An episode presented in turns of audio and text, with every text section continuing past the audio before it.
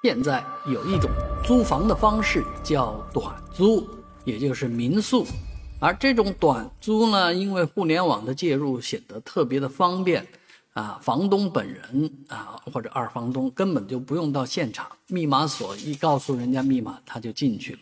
所以租客呢，什么时间来这个房子也可以，完全不用管顾及是二十四小时里面的什么时间。啊，而在上海呢，有这么一些房子，因为地处医院的周边，所以呢是特别的火热，在短租市场上是特别的热销。而很多人租房的目的当然是为了陪家人去看病，所以呢租的时间也不是特别的长，但是来来往往总是一直在换这个租客，而且这些租客来讲的话，通常也成群结队啊，那也是有各种。这个话要说，所以呢，对邻居造成了极大的困扰，而这样困扰的事情呢，目前来看还真的是无解啊！因为站在一方需求是这样的，站在另一方需求是那样的，双方有矛盾，更何况还有一个人的素质问题。这个因为租房的人、短租的人，他的素质参差不齐，不一定都很好啊。那每一个租房的人又不一样。啊，你对这个房东做要求，但是你对房客是无法做要求的，啊，所以现在这个问题呢，已经摆上了一个议事日程，怎么来规范这个短租市场？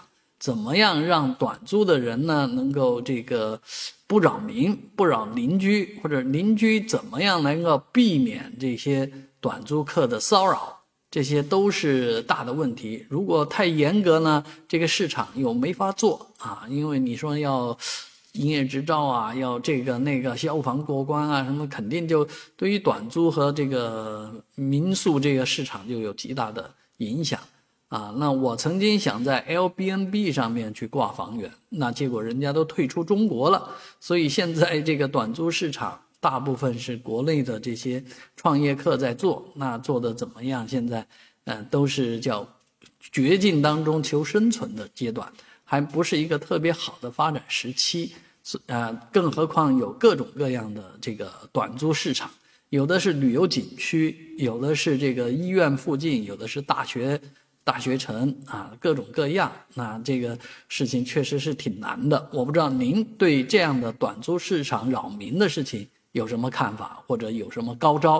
欢迎在我的视频下方留言。